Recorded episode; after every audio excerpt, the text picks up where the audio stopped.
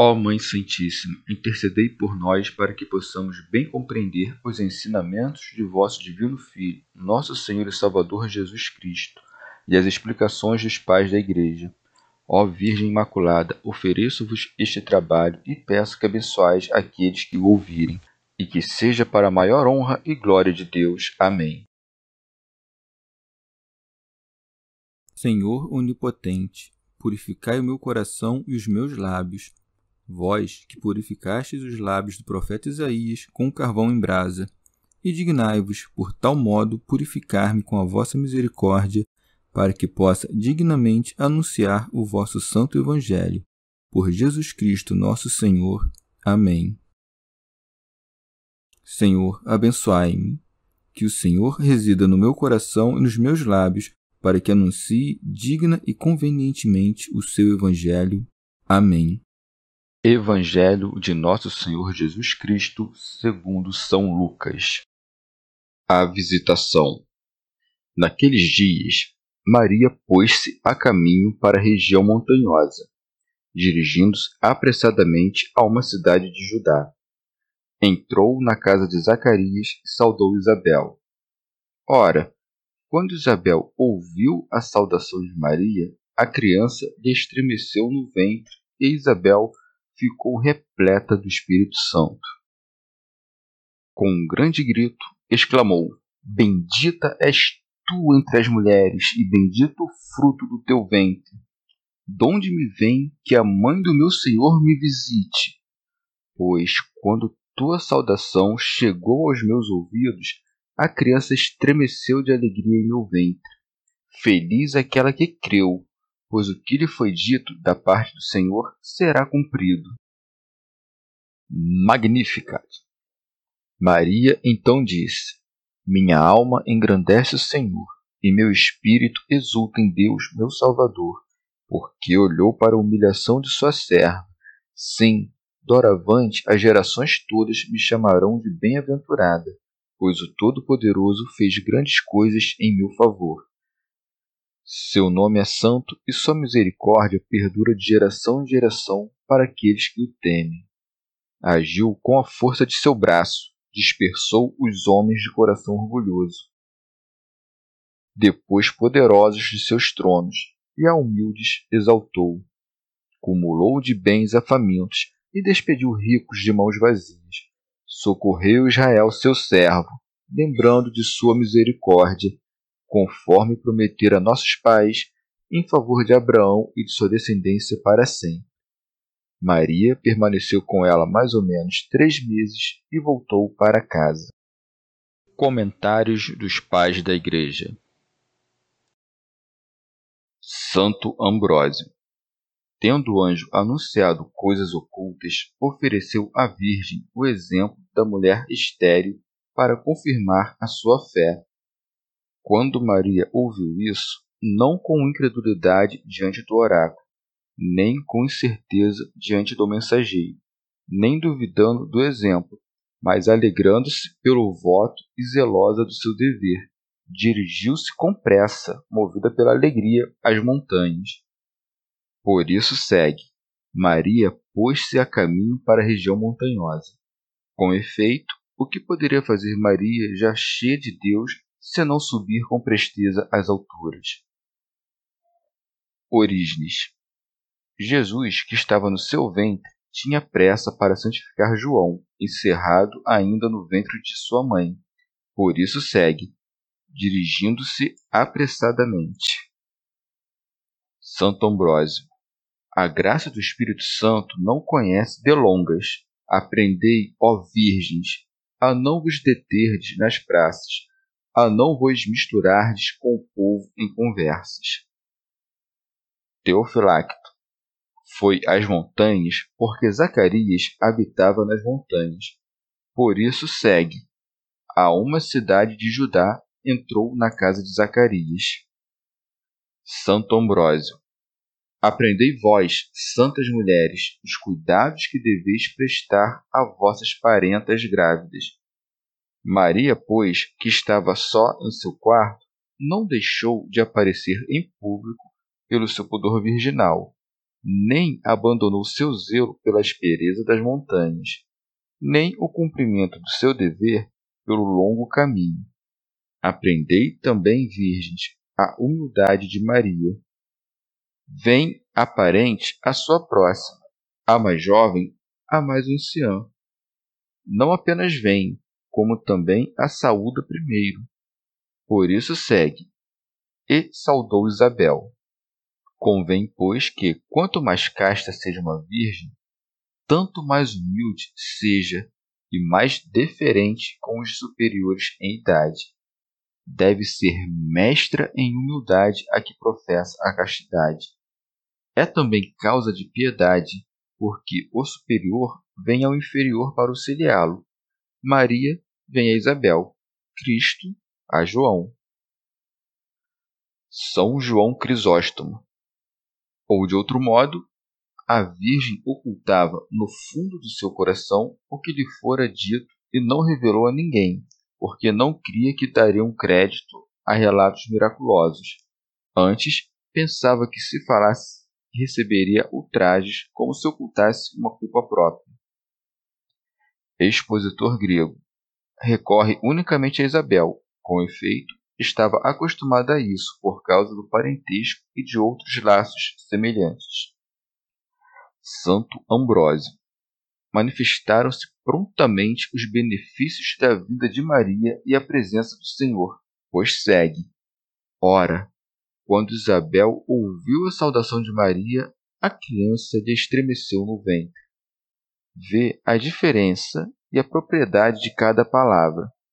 Isabel ouviu antes as palavras, mas João sentiu antes a graça. Ela ouviu segundo a ordem da natureza, e este exultou em razão do mistério. Aquela sentiu a vinda de Maria, este a vinda do Senhor. Expositor grego. O profeta vi e ouve melhor que a sua mãe e saúda o príncipe dos profetas. Como não pudesse saudá-lo com palavras, salta no ventre de sua mãe, com o que manifesta a maior alegria. Quem alguma vez teve notícia de que alguém saltasse antes do seu nascimento? A graça introduziu coisas desconhecidas pela natureza. Recluso no ventre de sua mãe, o soldado conheceu o Senhor e o rei que haveria de nascer, sem que o véu do útero constituísse obstáculo para a visão mística. Com efeito, não viu por entre as pálpebras, mas com o espírito. Orígenes. Não havia, pois, ficado cheio do espírito até ter estado diante daquela que levava o Cristo em seu ventre.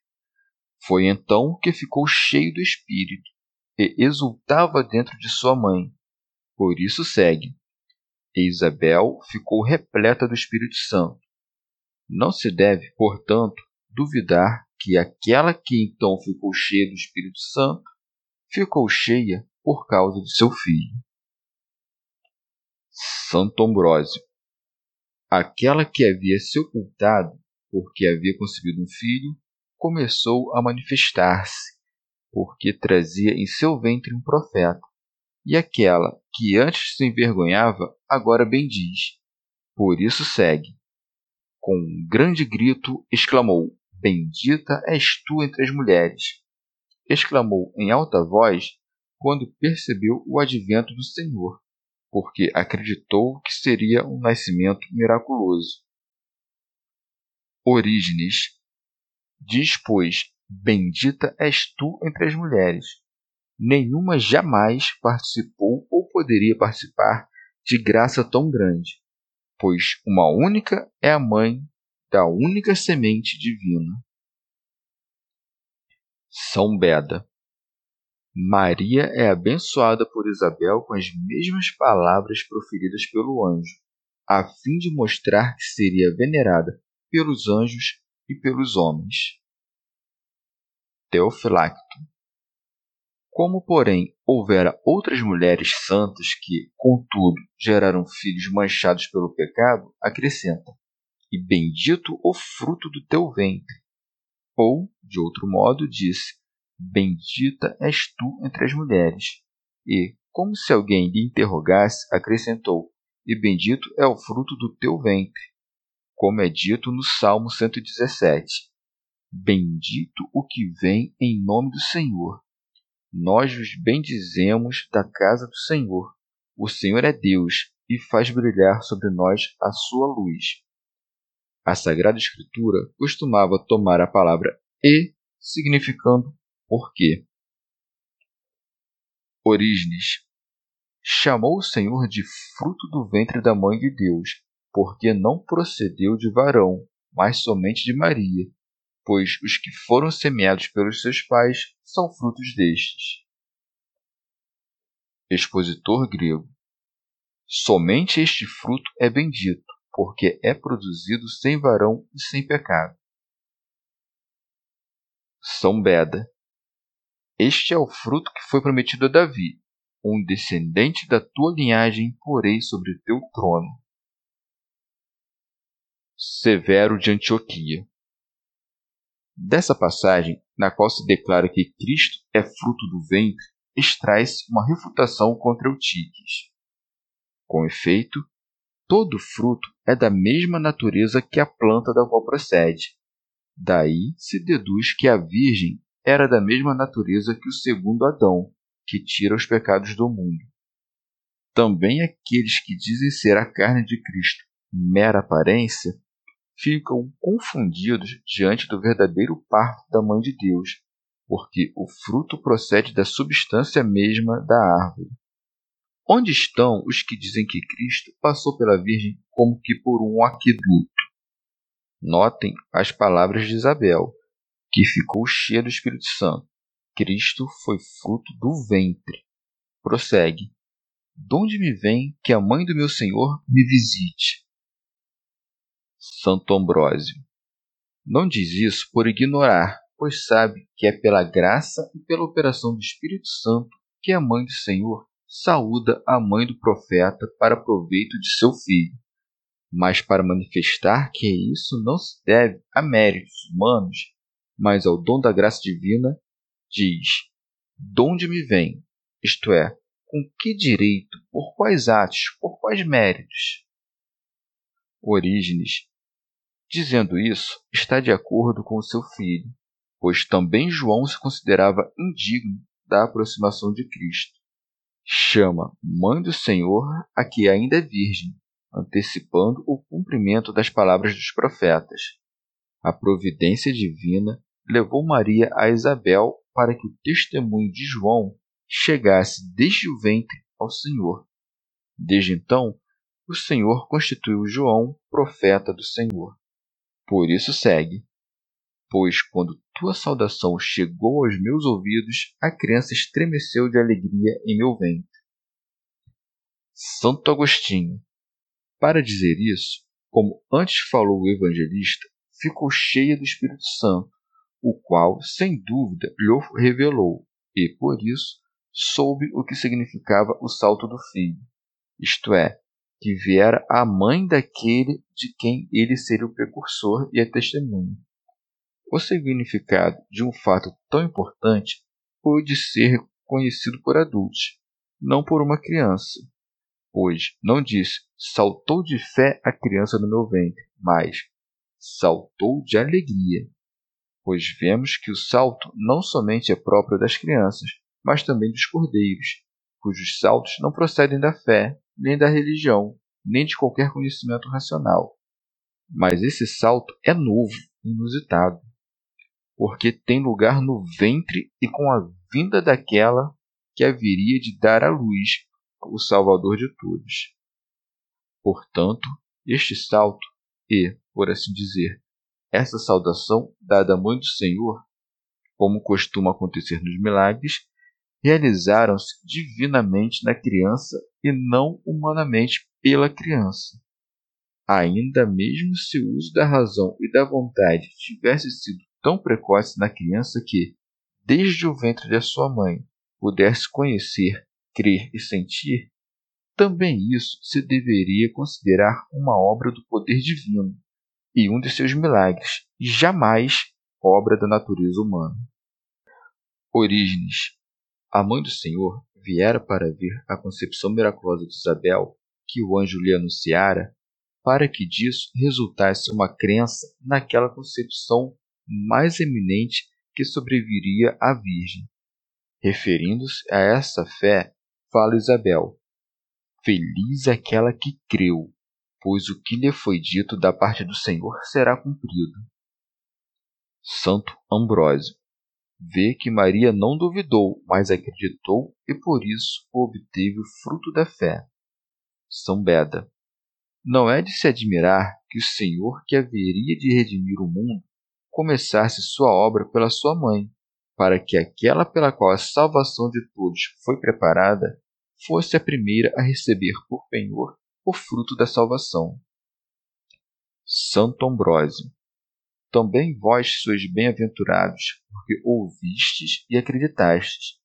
Qualquer alma que tenha acreditado concebe e gera o Verbo de Deus e reconhece as suas obras. São Beda. Toda alma que concebe o Verbo de Deus sobe prontamente pelo caminho do amor ao mais alto cume das virtudes, posto que pode penetrar na cidade de Judá, isto é, a cidadela da oração e do louvor, e até a perfeição da fé, da esperança e da caridade, como que permanecendo três meses nela. São Gregório Magno foi tocada pelo espírito da profecia com respeito ao passado, ao presente e ao futuro. Sabia que Maria acreditara nas promessas do anjo.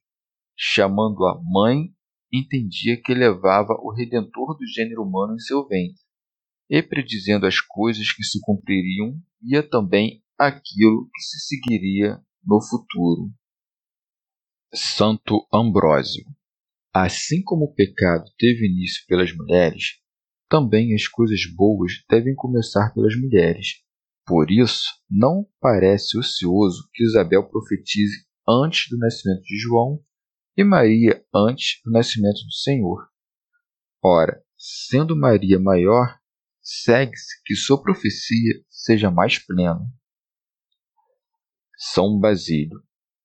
A Virgem, contemplando com elevação sublime e penetração profunda a imensidão do mistério, como que avançando em degraus, glorifica a Deus. Por isso é dito: Maria então disse: Minha alma engrandece o Senhor. Expositor grego. Como se dissesse: Deus cumprirá em meu corpo as maravilhas que pronunciou. Minha alma não ficará sem fruto diante de Deus, Convém, pois, que eu ofereça o fruto da minha vontade, pois quanto maior é o milagre com que sou agraciada, tanto mais sou obrigada a glorificar aquele que opera em mim maravilhas. Orígenes. Se Deus não pode receber incremento nem diminuição, o que significa aquilo que Maria fala? Minha alma engrandece o Senhor. Se, porém, considero que o Senhor Salvador é a imagem do Deus invisível e que a alma foi feita à sua imagem, para que seja imagem da imagem, então verei, como no exemplo dos que costumam pintar imagens, que, quando tiver engrandecido minha alma com obras, pensamentos e palavras, aí então a imagem de Deus se fará grande e o próprio Senhor, cuja imagem está na minha alma, será engrandecido. Santo Basílio Os primeiros frutos do Espírito são a paz e a alegria. Como, pois, a Virgem tinha aurido toda a graça do Espírito, com razão acrescenta: E meu espírito exulta em Deus, meu Salvador. Com o mesmo sentido, diz alma e espírito. A palavra exultação, tão frequente nas Escrituras, indica uma disposição alegre e jovial da alma naqueles que são dignos. Por isso, a Virgem exulta no Senhor por um salto inefável do seu coração, no fragor de um afeto honesto. São Beda porque o espírito da Virgem alegra-se com a divindade eterna do mesmo Jesus, isto é, do Salvador, cuja carne é gestada por uma concepção temporal. Santo Ambrósio. Portanto, a alma de Maria engrandece o Senhor e o seu espírito exulta no Senhor, porque, devotada em alma, espírito e corpo ao Pai e ao Filho, venera com piedoso afeto o único Deus, por quem foram feitas todas as coisas. Esteja, pois, a alma de Maria em todas as coisas para engrandecer o Senhor. Esteja o Espírito de Maria em todas as coisas para exultar no Senhor. Se, segundo a carne, uma só é a mãe de Cristo, segundo a fé, o fruto de todos é Cristo. Pois toda alma concebe o Verbo de Deus, se é imaculada e imune aos vícios, e guarda a sua castidade com pudor inviolado. Teofilacto. Engrandece o Senhor aquele que segue dignamente a Cristo e, quando é chamado de cristão, não ofende a dignidade de Cristo, mas pratica obras grandes e celestiais. E então exultará o seu espírito, isto é, a sua crisma espiritual. Progredirá e não será entregue à morte. São Basílio. Se, porém, quando a luz houver penetrado em seu coração e houver percebido por meio daquela imagem obscura e fugaz. A consciência perfeita dos justos, para amar a Deus e desprezar as coisas corpóreas, obterá, sem dificuldades, a alegria no Senhor. Orígenes. A alma primeiro engrandece o Senhor, para depois alegrar-se em Deus. Com efeito, a não ser que antes acreditemos, não poderemos nos alegrar expositor grego. Manifesta a causa por que lhe convém glorificar o Senhor e exultar nele ao dizer: Porque olhou para a humilhação de sua serva, como se dissesse: O Senhor assim determinou. Eu não esperei, estava contente com as coisas humildes. Agora fui eleita para um conselho inefável, exaltada da terra às estrelas. Santo Agostinho. Ó verdadeiro humilde, que deu a luz Deus para os homens, aos mortais deu a vida, renovou os céus, purificou o mundo, abriu o paraíso e libertou as almas dos homens. A humildade de Maria tornou-se uma escada celeste, pela qual Deus desce à terra. O que quer dizer lançou os olhos, senão aprovou? Com efeito, muitos parecem humildes aos olhos do homem, mas o Senhor não lança os olhos para a sua humildade. Se fossem verdadeiramente humildes, não desejariam ser louvados pelo homem. Seu espírito não exultaria neste mundo, mas em Deus. Orígenes. Mas o que tinha de humilde e desprezível aquela que trazia em seu ventre o Filho de Deus? considera que a humildade pregada nas Escrituras é uma das virtudes, a qual é chamada pelos filósofos atifia ou metriotes, modéstia, e que nós, por uma paráfrase, podemos chamar a virtude daquele que não se infla, mas se rebaixa. São Beda. Aquela para cuja humildade o Senhor lança os olhos é com propriedade chamada por todos bem-aventurada. Por isso prossegue: Sim, doravante as gerações todas me chamarão de bem-aventurado. Santo Atanásio.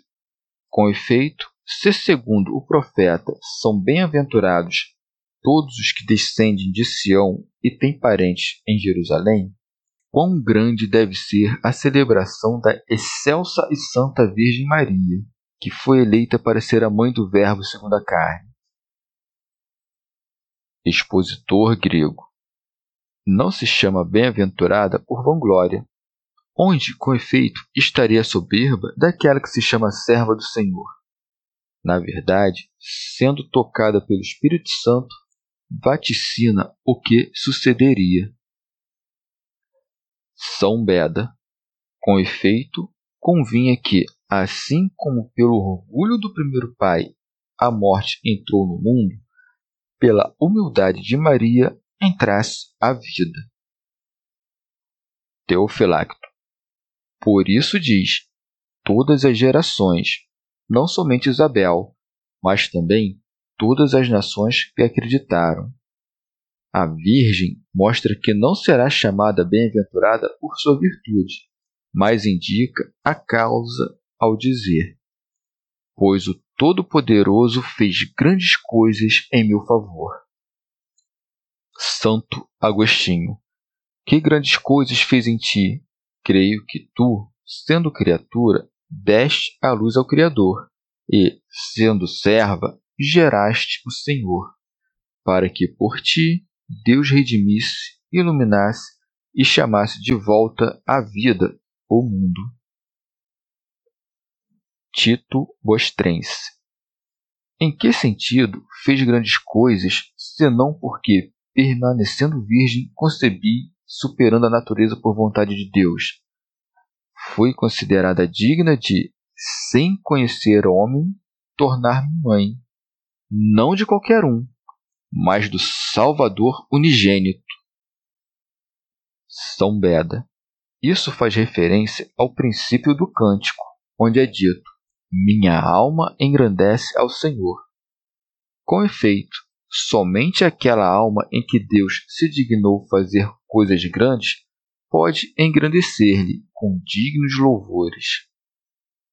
Tito Bostrense Diz, pois, o Todo-Poderoso para que, se alguém não crê em sua concepção, que conceba permanecendo virgem, se responda atribuindo o milagre ao poder daquele que o operou.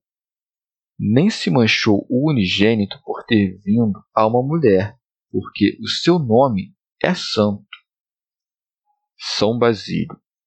O nome de Deus é chamado santo não porque essas sílabas encerrem um significado particular, mas porque toda menção de Deus é santa e pura.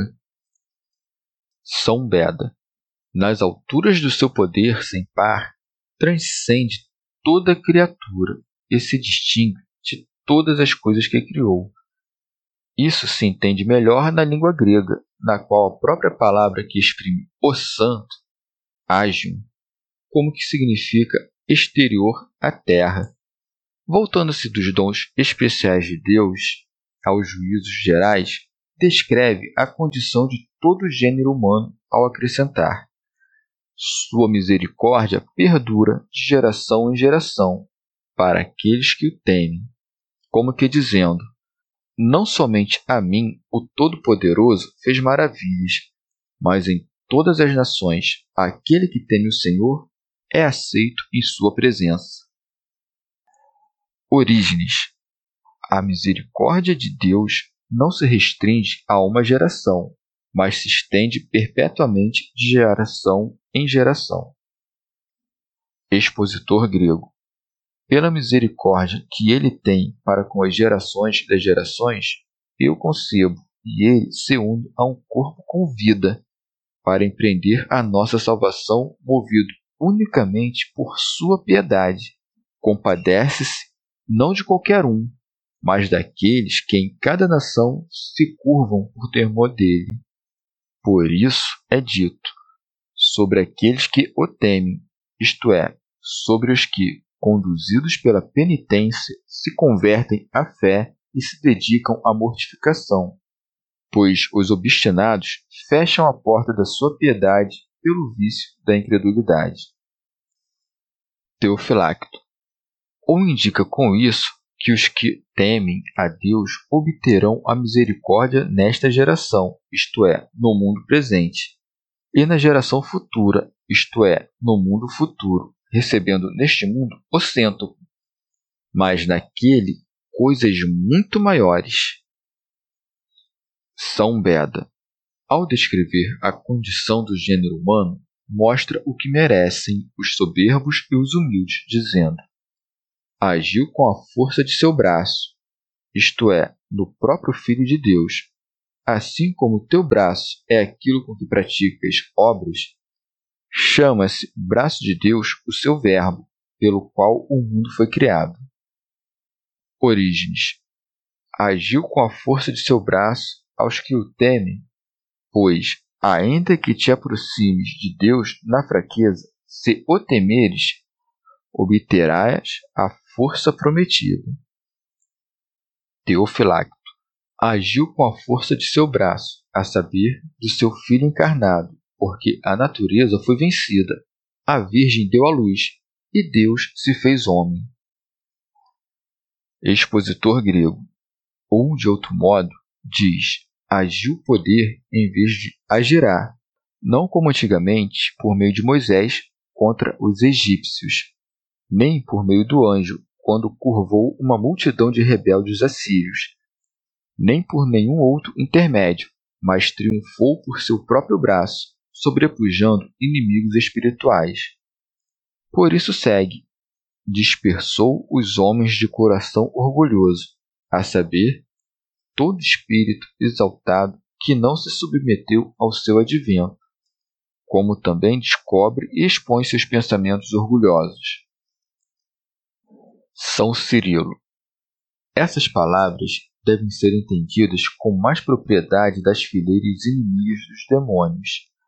Com efeito, o Senhor dispersou esses que se agitavam violentamente sobre a terra, quando veio e trouxe de volta à obediência os que lhes eram cativos. Teofilacto. Isso também pode ser entendido dos judeus, que dispersou por todas as regiões, tal como se encontram até hoje. São Beda. As palavras agiu com a força de seu braço e as que lhe antecederam, e sua misericórdia de geração em geração, devem ser ligadas a este versículo. Com efeito, de geração em geração, os soberbos não deixam de cair, e os humildes de ser exaltados, pela justa e piedosa disposição do poder divino. Por isso é dito: depois poderosos de seus tronos, e a humildes exaltou. São Cirilo. Sabiam coisas grandes o diabo e os demônios, os sábios dos gentios os escribas e os fariseus. Porém, os depôs do trono e elevou os que se humilhavam sob a mão potente de Deus, dando-lhes o poder de caminhar sobre serpentes, escorpiões e sobre todo o poder inimigo. Os judeus também eram soberbos por seu poder, mas a sua incredulidade os lançou ao chão, e os obscuros e humildes dentre os gentios, por meio da fé, subiram às alturas. Expositor grego. Sabe-se que o nosso intelecto é o trono da divindade. Porém, após a transgressão, os poderes do mal instalaram-se no coração do primeiro pai, como em seu próprio assento.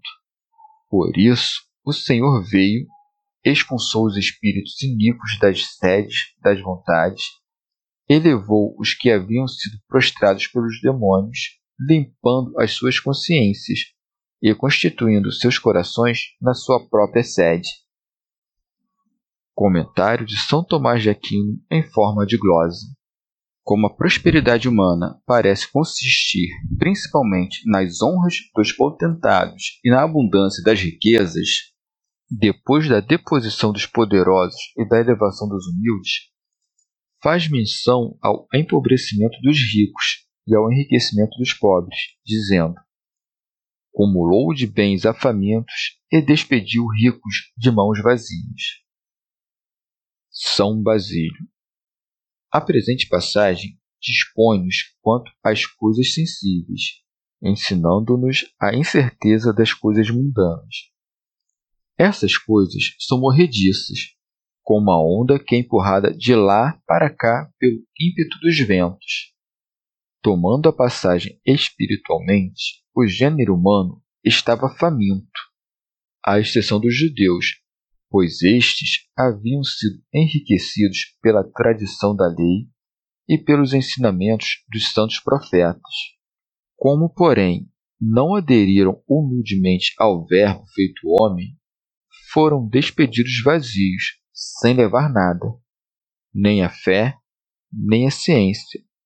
Foram privados da esperança dos bens e expulsos assim da Jerusalém terrena, como da vida que virá.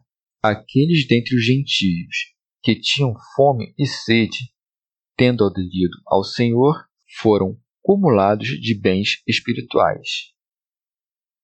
Comentário de São Tomás de Aquino em forma de glosa.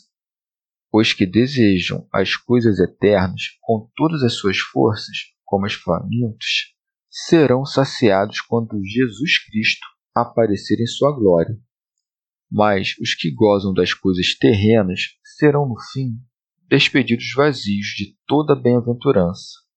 Depois da menção geral à piedade e à justiça divinas, volta às suas palavras a singular dispensação da nova encarnação, dizendo: Socorreu Israel, seu servo, como médico que toma cuidado do enfermo. Assim, fez-se visível entre os homens para fazer Israel, isto é, aquele que vê a Deus, seu servo. São Beda, isto é, do obediente e do humilde, pois quem se recusa a se humilhar não pode ser salvo. São Basílio. Chama, pois, Israel, não o Israel material, que era enobrecido pelo seu nome, mas o Israel espiritual, que conservava o nome da fé, tendo os olhos dirigidos a Deus para vê-lo, por meio da fé. Isso, porém, também pode ser adaptado para o Israel material, uma vez que muitos que lhe pertenciam também acreditaram. Fez isso lembrando da sua misericórdia, porque cumpriu aquilo que prometera a Abraão ao dizer: Na tua descendência serão benditas todas as nações da terra.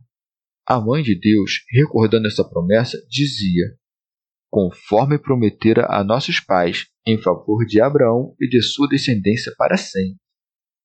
Pois foi dito a Abraão: Estabelecerei a minha aliança entre mim e ti, e a tua descendência depois de ti, em suas gerações, por aliança perpétua, para ser o teu Deus e o da tua descendência depois de ti. São Beda chama descendência não tanto os que foram gerados segundo a carne, mas antes os que seguiram as pegadas de sua fé, aos quais foi prometido o Salvador para sempre. Comentário de São Tomás de Aquino em forma de glosa. Pois a promessa da herança não se deixa encerrar em nenhum limite, mas até o fim dos tempos não faltarão fiéis, e a glória da bem-aventurança será perene. Santo Ambrósio Maria ficou com Isabel até que se cumprisse o tempo em que esta daria a luz. Por isso é dito: Maria permaneceu com ela mais ou menos três meses. Teofilacto. No sexto mês da concepção do precursor, o anjo veio a Maria, que permaneceu com Isabel por três meses, e assim se cumpriram os nove meses. Santo Ambrósio o motivo pelo qual permaneceu tanto tempo não foi somente a familiaridade, mas também para o benefício de tão grande profeta.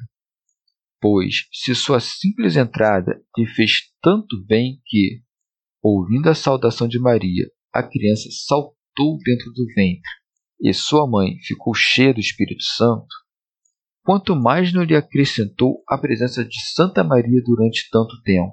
Com acerto, pois, inferimos que Maria desempenhou um ministério e observou um número místico. São Beda. É necessário a alma casta que concebe o desejo pelo verbo espiritual submeter-se ao jugo da disciplina celeste e não deixar de perseverar permanecendo aí como que por três meses, até que se lhe irradie a luz da fé, da esperança e da caridade. Teofilacto. Quando chegou a hora de Isabel dar à luz, a Virgem retirou-se. Por isso segue, e voltou para casa, a saber, por causa da multidão que deveria se reunir por ocasião do parto, pois não era adequado a uma virgem estar presente em tais circunstâncias. Expositor grego. É costume que as virgens se retirem quando uma grávida dá à luz, e desde que chegou à sua própria casa, não foi a nenhum outro lugar, mas permaneceu ali até que chegasse a hora do parto. E ali o anjo dissipou a dúvida de São José. Chegamos ao fim de mais um dia de comentários da Catena Áurea. Muito obrigado por ficarem até aqui. Que Nossa Senhora derrame suas graças sobre nós e até amanhã.